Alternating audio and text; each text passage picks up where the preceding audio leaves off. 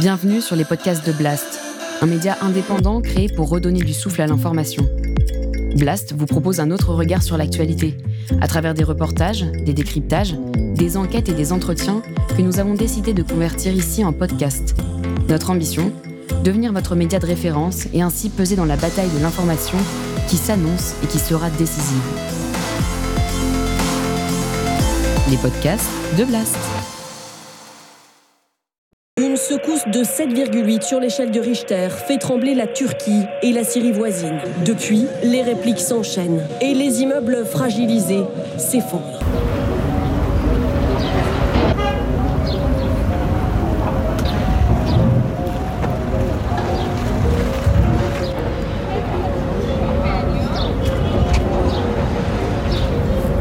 Mon neveu et ma nièce sont encore là-dedans. Presque 40 heures après le séisme, ils sont toujours là, là-dessous. Ils n'ont pas d'aide. Vous voyez Ils nous ont oubliés. Ils nous oublient. Yaşadığımız acıyı tarif etmekte kelimelerin kifayetsiz kaldığını gayet iyi biliyorum. En Turquie, il existe bien des réglementations antisismiques, mais construits toujours plus vite pour toujours moins cher, de nombreux bâtiments échappent aux normes recommandées. Le promoteur immobilier a été arrêté à l'aéroport d'Istanbul vendredi. Il tentait de fuir au Monténégro après avoir vidé ses comptes bancaires juste après le séisme. Quand il vendait ses appartements, il promettait le bâtiment le plus stable de Hatay. Que s'il y avait un séisme, il fallait venir s'y réfugier. C'est pour ça que mon père a acheté ici. Justement parce qu'il avait peur du séisme. Le 6 février dernier, un double séisme de magnitude 7,6 et 7,8 a touché la Turquie et la Syrie à quelques heures d'intervalle. Les dégâts sont évidemment catastrophiques. Le bilan est de 40 000 morts pour le moment, car l'ONU a prévenu qu'il ne s'agissait que d'un chiffre provisoire. Sur place, après le désespoir des victimes qui ont survécu, c'est maintenant la colère qui se fait entendre. La population turque accuse les autorités d'avoir tardé à envoyer des secours et dénonce l'impréparation du gouvernement face aux risques sismiques existants dans la zone. Au lendemain de cette catastrophe naturelle, je reçois Dorothée Schmidt, spécialiste de la Turquie, pour faire le point sur la situation et analyser les conséquences politiques de ce double séisme. Les dégâts auraient-ils pu être moindres? Les autorités étaient-elles suffisamment préparées? L'élection présidentielle de mai va-t-elle être maintenue? Et si oui, le président Recep Tayyip Erdogan peut-il espérer être reconduit? C'est tout ce que nous allons voir dans cette nouvelle émission pour Blast.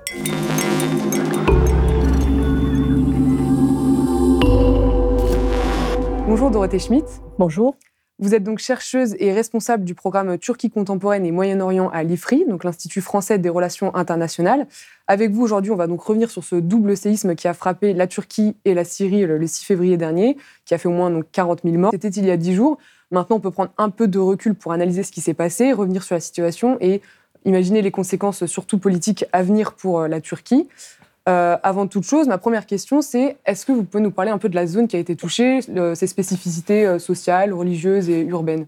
Alors d'abord, euh, il faut rappeler que la Turquie est un pays qui est situé à 70 à 80 en zone sismique. Le sud-est de la Turquie, dans lequel a eu lieu ce tremblement de terre, pouvait être touché, mais en réalité, on attendait plutôt, on craignait en tout cas un très gros tremblement de terre à Istanbul. C'est en général le lieu où on craint que ça se passe, parce que le précédent, en 99, du grand tremblement de terre d'Izmit, était plus proche d'Istanbul, avait occasionné de très importantes destructions, aussi des destructions d'ordre économique, puisque c'est vraiment le poumon économique de la Turquie. Là, on est dans une région qui est plutôt une région un peu laissée pour compte, euh, qui est une région où on trouve beaucoup de minorités, beaucoup de Kurdes qui ont fui l'est du pays pour se relocaliser à cause de la guerre civile entre euh, les forces turques et le PKK, et aussi beaucoup de réfugiés syriens. Donc finalement, c'est une région qui est un peu euh, moins développée que le reste de la Turquie, un peu perdue, à l'exclusion de la, ville de Gaziantep, qui est une ville qui a subi de très importantes destructions et qui, elle, est une sorte de métropole économique au milieu de ce sud-est un peu perdu. Donc on le disait, le bilan était, catastrophique. Là, pour l'instant, on en est à 40 000 morts, ça risque de, doubler. Euh, en termes de secours, est-ce qu'on peut revenir sur les, les, premiers jours qui ont suivi le séisme? Quelle, quelle, réponse a été apportée à la population victime de, de, ce double séisme? Très rapidement, on sent que les autorités turques ont été débordées. Alors évidemment, on peut relativiser ça en disant que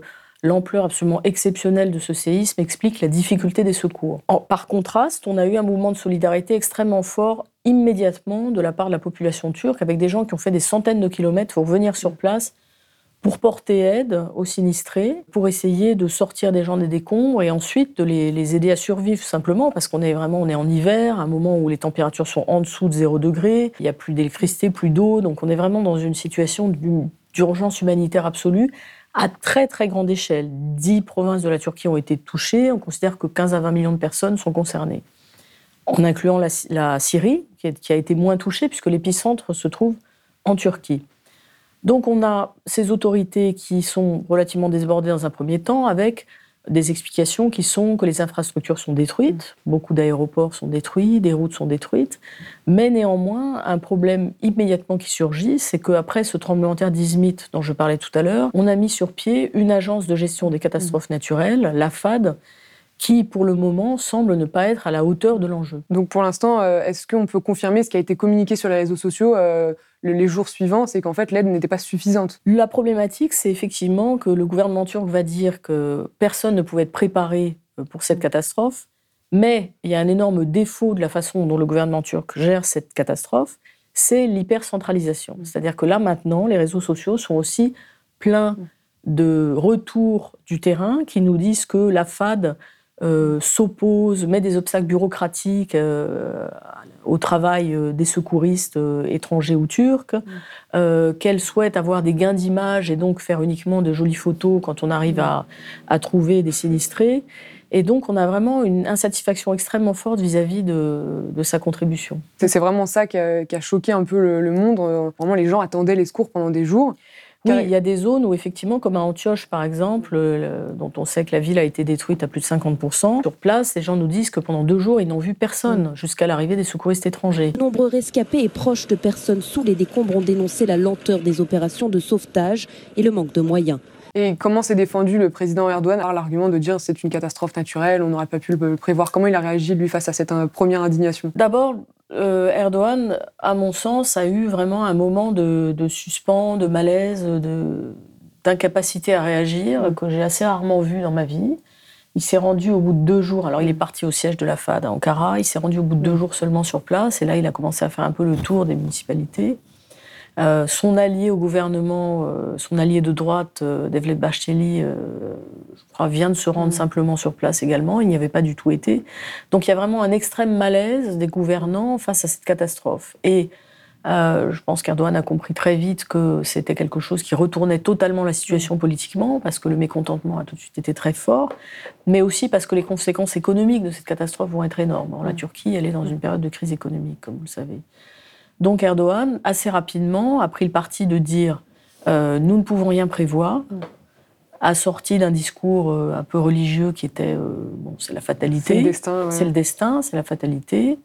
Et le deuxième volet, c'est nous allons reconstruire très rapidement. Mm. Donc là, ce qui est en jeu, c'est la réputation de l'AKP dans son efficacité mm. finalement sur le terrain. Il a mis du temps à réagir et après, il a quand même admis, il a reconnu les lacunes du gouvernement dans les réactions Il a dit euh, on aurait pu faire mieux, mais en fait, euh, c'est très difficile de faire mieux. Et puis voilà, on passe à autre chose parce que maintenant, on est au travail. Le problème, c'est que de ce qui nous revient du terrain, les lacunes persistent en réalité. Mm. C'est-à-dire que cette, ce défaut d'hypercentralisation et de bureaucratisation empêche l'agence d'être efficace.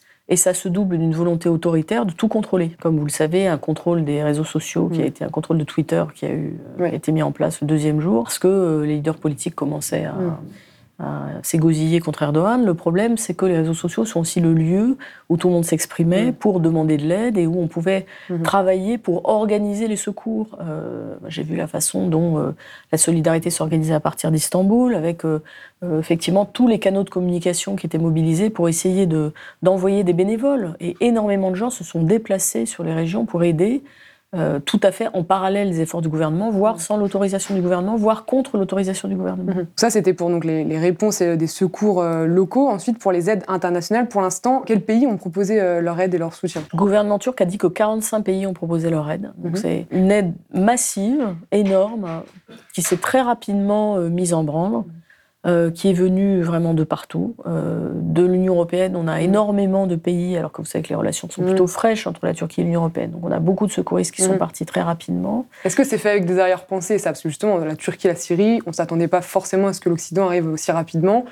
Est-ce qu'il y a des, attentes euh, de Alors, part de l'Occident? donc il n'y a, pas que des Européens, puisque je les cite. Il y a beaucoup de solidarité euh, des pays voisins de la Turquie. Il y a énormément Ouais. d'argent qui a été euh, levé par des collectes privées de la part des pays du Golfe.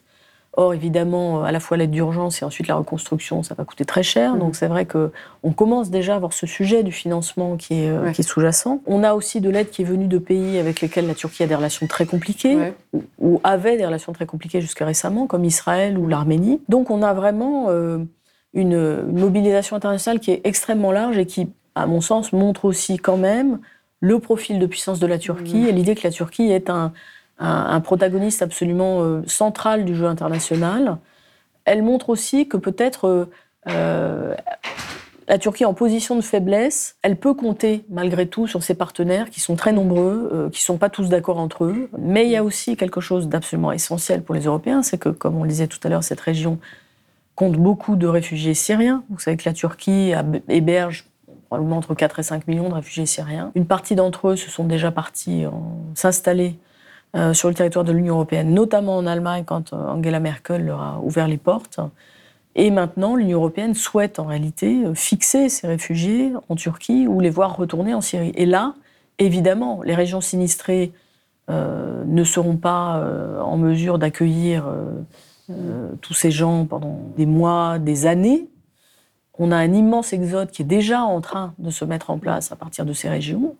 Euh, on a déjà quelques réfugiés syriens qui tentent de retourner en Syrie, mais euh, l'idéal pour eux n'est pas forcément de retourner dans un pays qui est encore en guerre, où ils ne sont pas forcément les bienvenus, et donc on peut s'attendre à un nouvel afflux de réfugiés Mhm. vers l'Europe. Euh, maintenant, avec la dizaine de jours qui vient un peu de s'écouler, on voit qu'il y a une nouvelle indignation qui se fait entendre. C'est celle qui concerne l'impréparation de l'État face, face aux risques euh, sismiques qui existaient déjà dans la région et qui étaient très élevés. Est-ce que vous pouvez nous dire un mot sur la réaction de la population turque justement euh, par rapport à ça? On a évidemment une euh, première colère qui est contre l'incapacité du gouvernement à faire face à la catastrophe. On a ensuite une deuxième colère qui est l'idée que les promoteurs, notamment ceux liés au gouvernement, n'ont pas respecté les normes antisismiques Mm. assez strictes qui avaient été édictées après le tremblement de terre d'Izmit en 99. Parce que Ça a été vraiment un trauma, ce tremblement de terre, et donc il y a eu à la fois réforme de la législation, Mm. imposition d'une taxe antisismique, création de la FAD, donc vraiment tout un dispositif qui a été mis en place pour euh, faire face euh, à la possibilité de nouveaux tremblements de terre. Tout ça sous Erdogan en plus. Absolument, tout ça sous Erdogan. Et on avait quand même euh, une procédure de justement de- d'audit et de révision euh, euh, de l'état euh, des constructions qui était en cours dans cette région, mais qui n'était pas encore menée à terme. Et en réalité, ce type d'audit, ce type de rapport doit être mis en, en parallèle, doit être vu, analysé, en même temps que d'autres euh, procédures de régularisation mises en place par l'État lui-même euh, pour euh, simplifier la vie de promoteurs qui ont construit illégalement. Et dans cette région, on faisait face à une pression démographique importante, puisque comme on le dit, il y avait à la fois un- une migration interne de l'Est et puis une migration de Syriens, la natalité qui est forte aussi. Donc on a vraiment une pression à la construction très forte dans cette région. Et on voit très bien, quand on regarde les photos du séisme, qu'on a des immeubles exactement dans la même zone, le Ouais. même quartier, le même qui bloc, sont, qui sont qui un tenu, immeuble quoi. pratiquement intact Mm. et des immeubles dont il ne reste Ouais. rien. Donc ça, et une des défenses de l'AKP est de dire que les immeubles qui se sont écroulés ont tous été construits avant 99. Ce n'est Mm. absolument pas crédible. L'AKP qui est du coup le, le parti du Le parti au pouvoir, oui. Et donc, c'est ça qui suscite la colère de, de la population turque, c'est qu'en fait, de se dire que peut-être le drame n'était pas prévisible parce que ça reste une catastrophe naturelle, mais qu'en tout cas, peut-être les dégâts auraient pu être On moindres. aurait pu s'y préparer mieux, effectivement. C'est, on fait souvent des comparaisons avec d'autres Mm. lieux où ont lieu de grands tremblements de terre et qui sont mieux préparés. Évidemment, si on compare au Japon, où toutes les constructions antisismiques sont faites très strictement, ou à la Californie, euh, évidemment, ça, ça nous dit que quand même euh, la Turquie était mal préparée. Moi, ce qui me frappe, c'est quand on voit ces images, on a presque l'impression d'être, euh, de voir des tremblements de terre en Iran ou au Pakistan. Mm. C'est-à-dire qu'effectivement, la Turquie, qui se veut un pays moderne, qui a quand même connu un triplement du PNB par tête pendant la première décennie de l'AKP au pouvoir, qui est un pays dont la croissance économique repose beaucoup Mm. sur la construction précisément, en fait, a, euh, a fait beaucoup de constructions pourries, il faut le dire. Donc justement, vous parliez des constructions euh, illégales. Euh, sur place, on entend parler beaucoup de corruption, corruption du coup entre le gouvernement et des, promoteurs immobiliers. Est-ce que vous pouvez développer un peu cette idée? Alors il y a plusieurs choses. Il y a effectivement que très probablement certains édiles ont accepté qu'on leur graisse la patte pour permettre la construction de, de bâtiments illégaux. Et puis on a aussi que à chaque euh, élection, le gouvernement fait une grande amnistie qui lui permet de euh, récolter par ailleurs des amendes, donc d'abonder un peu les caisses de l'État et de repartir à zéro en, euh, en pardonnant tous les promoteurs qui ont mal construit. Et donc évidemment, ça maintenant, ça va être l'objet du débat. Mais ce débat-là, il a techniquement, il peut être alimenté par euh, les architectes, l'ordre des architectes, euh, un certain nombre de, contre-pouvoirs finalement de la société civile, euh, dont on sait qu'ils ont été en très grande partie désactivés ou empêchés de s'exprimer par Tayyip Erdogan. Et c'est bien le problème. Il n'y a plus de contre-pouvoirs en Turquie, il n'y a plus de lanceurs d'alerte. Mm. on avait un sismologue qui était depuis plusieurs années sur les plateaux télé en train d'expliquer oui, qu'on aurait, voilà, aurait un, tremblement de terre, mm. qui tout récemment encore disait bon, va, l'AKP va lancer euh, un grand programme de logement social dans cette région, à Marash, qui est l'épicentre euh, du tremblement de terre. Alors, apparemment, euh, une partie au moins des logements sociaux construits par la KP a mieux résisté. Ça veut dire que quand même, ce qui relevait directement du gouvernement a respecté mieux les, normes antisismiques. Mmh. Le problème, c'est toute la, la, galaxie des petits entrepreneurs euh, qui spéculaient en fait euh, sur l'attractivité de la Turquie mmh. avec des immeubles de luxe qui se sont mmh. effondrés vraiment en cinq minutes. Construite il y a 11 ans, la résidence Renaissance était la plus grande, la plus luxueuse d'Ataï, avec piscine, c'est devenu un tombeau à ciel ouvert. Oui, ça c'est assez édifiant de voir qu'en fait tout, est une question de, légalité, de, enfin, des normes euh, parasismiques dans l'immobilier. Je lisais l'interview d'un maire, donc celui dans la ville près d'Antioche, voilà, où il n'y a aucun il a pas de mort. Voilà, parce qu'en fait, il est tombé, pas de mort, parce qu'il a empêché toutes les constructions illégales. Et ça c'est un exemple très important parce que ça montre qu'effectivement, si on était, euh, si les politiciens en Turquie étaient un peu plus euh, honnête et un peu, voire même puritain, puisque là, effectivement, on a une application très stricte des règles, on aurait pu éviter une partie de la catastrophe. Mais justement, tout à l'heure, on disait que euh, toutes ces normes euh, parasismiques, elles ont été établies et renforcées depuis, en gros, les années 2000, donc, qui correspond un peu à l'arrivée de l'AKP au pouvoir. Toutes ces normes, elles ont été donc créées sous Erdogan. Qu'est-ce qui s'est passé, en fait? Pourquoi il y a eu cette promesse, après le tremblement de terre de 1999, de dire maintenant on va faire attention, etc. c'est aussi comme ça qu'il est arrivé au, au pouvoir, c'est un peu l'ironie du sort. Pourquoi, en fait, qu'est-ce qui s'est passé pour que maintenant plus rien ne soit respecté Une partie des normes ont été respectées et pas toutes les parties. Et vous savez comme moi que partout dans le monde, le BTP, c'est le lieu où il y a le plus de corruption, peut-être, mm. de tous les secteurs économiques. Et en Turquie, il faut savoir que la loi euh, sur les marchés publics, par exemple, elle a été réformée, euh, je crois, 150 fois. Le chiffre était mm. là ce matin depuis, euh, depuis que l'AKP est arrivé au mm. pouvoir.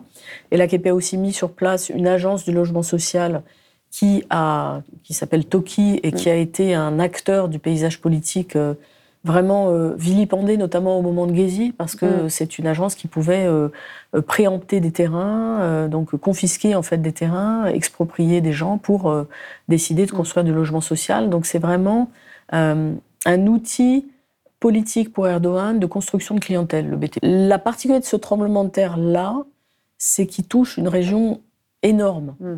Euh, c'est une région qui, par ailleurs, est une région qui est plutôt acquise à l'AKP électoralement.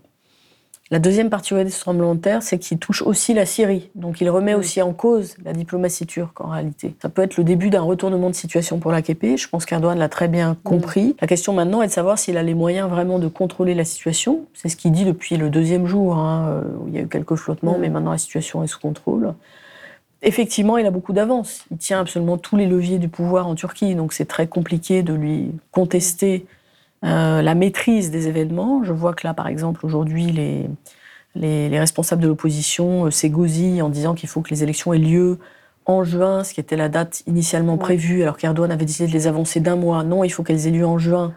Ouais, donc la question c'est est-ce que ça va être euh, maintenu ou reporté Oui, et en fait, le pouvoir maintient quand même une sorte d'incertitude sur mhm. le fait que les élections pourraient ne pas avoir lieu du tout pour le moment. Mhm. Pourquoi? Parce qu'il est absolument impossible de les organiser. et ça, c'est évident. Et je pense que l'opposition, même si évidemment elle, elle fait vraiment la, un, forcing parce mm. qu'elle considère qu'elle a une opportunité politique, euh, que le mécontentement fait que beaucoup de gens vont basculer dans le vote pour la plateforme de l'opposition. En réalité, on ne peut pas du tout organiser mm. d'élections dans ces régions qui ont été touchées. Ça sera extrêmement compliqué de les organiser dans les régions aussi où les gens vont mm. s'installer. Parce que, comme je le disais tout à l'heure, il y a une migration massive qui se dessine euh, en provenance de ces régions sinistrées vers Istanbul, euh, Ankara peut-être pour les régions qui sont les plus à l'est. Donc ça va être extrêmement compliqué d'organiser ces élections. Donc, du strict point de vue logistique, le gouvernement a vraiment une possibilité effectivement de suspendre le processus, à mon avis. Parce que là, pour l'instant, elles sont programmées pour le 14 euh, mai, oui. donc élection présidentielle et législative euh, en même temps. Au niveau des, sondages, comment il était avant euh, le séisme? Comment il était placé Alors l'année dernière, Erdogan était passé, enfin l'AKP, donc le parti de Tayyip Erdogan, était passé un peu, avait perdu des points, notamment sur les législatives. On imaginait que c'est possible que le parti n'ait pas sa majorité, même en s'alliant aux ultranationalistes du, du MHP. La présidentielle, à mon sens, n'a jamais été vraiment difficile pour Erdogan. C'est quand même un président qui a été élu deux fois au premier tour. Alors on a une petite controverse juridique sur le fait qu'il ait le droit de se représenter à nouveau, mais alors évidemment comme il y a sans cesse des révisions constitutionnelles en Turquie, à chaque fois on peut dire non non on est reparti à zéro, c'est pas tout à fait pareil, donc j'ai un nouveau droit à deux mandats, voilà c'est ça, euh, je peux, on recommence. En revanche, il était plutôt en train de monter dans les sondages depuis le début de l'année, donc les élections s'annonçaient bien. Euh, il les avait avancées probablement parce qu'il considérait qu'il fallait les tenir vraiment au bon moment, et que lui-même est un c'est un très très bon, euh, c'est vraiment un animal politique Erdogan. Donc il mm. est très très bon en campagne. Mm-hmm. Là, le problème, c'est comment on peut, on peut imaginer une campagne sur cette euh, image de désolation complète, sachant quand même qu'on est en 2023, donc année du centenaire de la République de Turquie, qui au contraire devait être un peu l'année du, triomphe finalement de l'AKP qui a transformé la Turquie, qui en a fait un pays moderne, oui, une grosse année, économique, politique, diplomatique. Et là, euh, on a vraiment euh, l'image du pays qui se, qui se mm. renverse complètement. Donc là, ce séisme, il va vraiment être un vrai enjeu dans cette euh, campagne électorale. Comment aussi s'organise l'opposition? Aussi bien le maire d'Ankara que le leader du parti kémaliste se sont manifestés pour dire qu'ils envoyaient de l'aide, dénoncer l'incurie mm. de l'État, etc. à partir du moment où ils ont effectivement contribué sur place à aider les secours, c'est quand même un petit peu mm. compliqué de leur reprocher. non, mais comment la population turque, elle, l'accueille? La population turque, elle voit évidemment qu'on est en campagne politique, sauf que euh, elle a peut-être aussi envie d'une alternance. Mhm. Donc c'est un peu le, problème, c'est que euh, jusqu'à présent, on n'avait pas tellement de, possibilités alternatives au pouvoir de l'AKP, au pouvoir tout-puissant de l'AKP, euh, mhm. allié aux nationalistes. Donc là, on avait une plateforme de l'opposition qui rassemble six partis, qui est un peu euh, l'alliance de la carpe et du lapin, euh, qui a beaucoup de mal à se mettre d'accord sur un programme, qui devait annoncer son candidat à la présidentielle lundi mm. dernier, qui l'a pas fait. Donc il y, a une, y a une opportunité pour l'opposition. Elle a énormément de mal à en tirer parti, à mon avis. Euh, là, effectivement, le, patron du parti kémaliste, Kemal Kılıçdaroğlu, mm. est parti vraiment en campagne un peu tout seul. On n'a pas l'impression que ce soit tellement euh, concerté entre eux, mais je suis pas sûre que pour le moment ceci soit plus choquant pour la population mhm. que euh, l'incurie mhm. avérée de la FAD, de l'agence gouvernementale, mhm. dont on a aussi vu que euh, le vice-président était quelqu'un qui venait de la direction des affaires religieuses, qui avait été nommé sur des critères purement clientélistes par Erdogan, donc vraiment des très proches du pouvoir qui n'étaient absolument pas qualifiés pour euh, ce métier mhm. et qui, de ce fait, sont complètement perdus face à la catastrophe. Oui, oui il y a des gros conflits d'intérêts au sein même des organisations qui sont censées venir en aide aux victimes. Absolument. Mhm. Donc, est-ce que finalement tout est perdu pour, euh, pour Erdogan euh, aux prochaines élections? C'est n'est pas forcément sûr, vu que l'opposition a du mal aussi à s'organiser. Première question, quand les élections vont-elles avoir lieu? En principe, la constitution turque permet, en cas de guerre, de repousser les élections d'un an. On ne sait pas si euh, cette situation pourrait être juridiquement assimilable à une situation de guerre. Euh, l'état d'urgence a été décrété dans les provinces, pas l'état de catastrophe naturelle. Donc on est vraiment déjà dans une sorte de glissement euh, sémantique juridique mm. qui peut permettre à l'AKP de repousser les élections.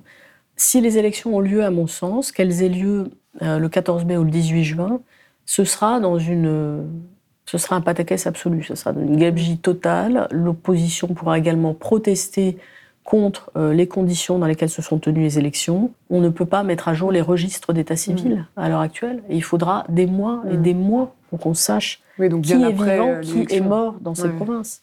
Donc qui va voter? Ensuite, est-ce que ceci est une tâche sur le bilan d'Erdogan? Certainement. Mm. Euh, est-ce que ça change tout? Peut-être pas. Et parmi les points positifs que Erdogan peut mettre peut-être dans, son bilan sur tous ses derniers mandats, et pour terminer avec un volet un peu plus géopolitique, il y a aussi le rôle de médiateur que joue le président Erdogan dans la guerre qui oppose la Russie à l'Ukraine depuis donc maintenant un an. Est-ce que ça, ça peut être la dernière, la dernière carte qu'il peut jouer lors des élections? Ce qui est, qui est, très intéressant dans la position que la Turquie a prise sur la crise russo-ukrainienne, c'est qu'effectivement, elle a décidé de rester neutre, neutralité active, puisqu'elle est à la fois proche mmh.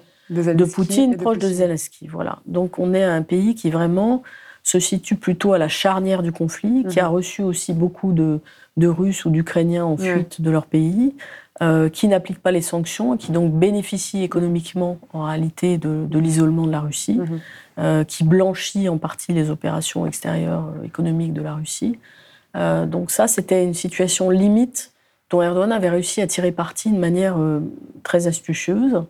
Maintenant, est-ce que cette, cette catastrophe naturelle, économique et politique qu'est ce séisme ne va pas dégrader en partie le statut de puissance de la Turquie? Parce qu'il va falloir qu'elle se concentre énormément sur sa reconstruction intérieure. Il y a trop de colère, il y a trop de, difficultés intérieures pour que la diplomatie turque puisse se permettre d'être à nouveau mm.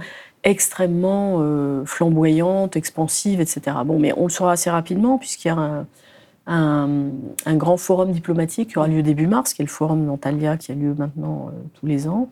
Et je suis assez curieuse de voir euh, sur quel sujet aujourd'hui la Turquie peut apparaître en première ligne dans les affaires du monde. Mm.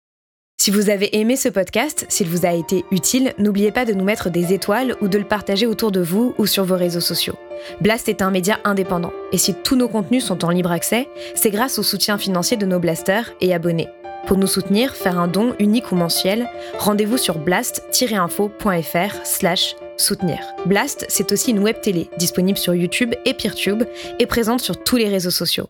Alors suivez-nous pour ne rien rater de nos contenus et abonnez-vous à notre chaîne YouTube.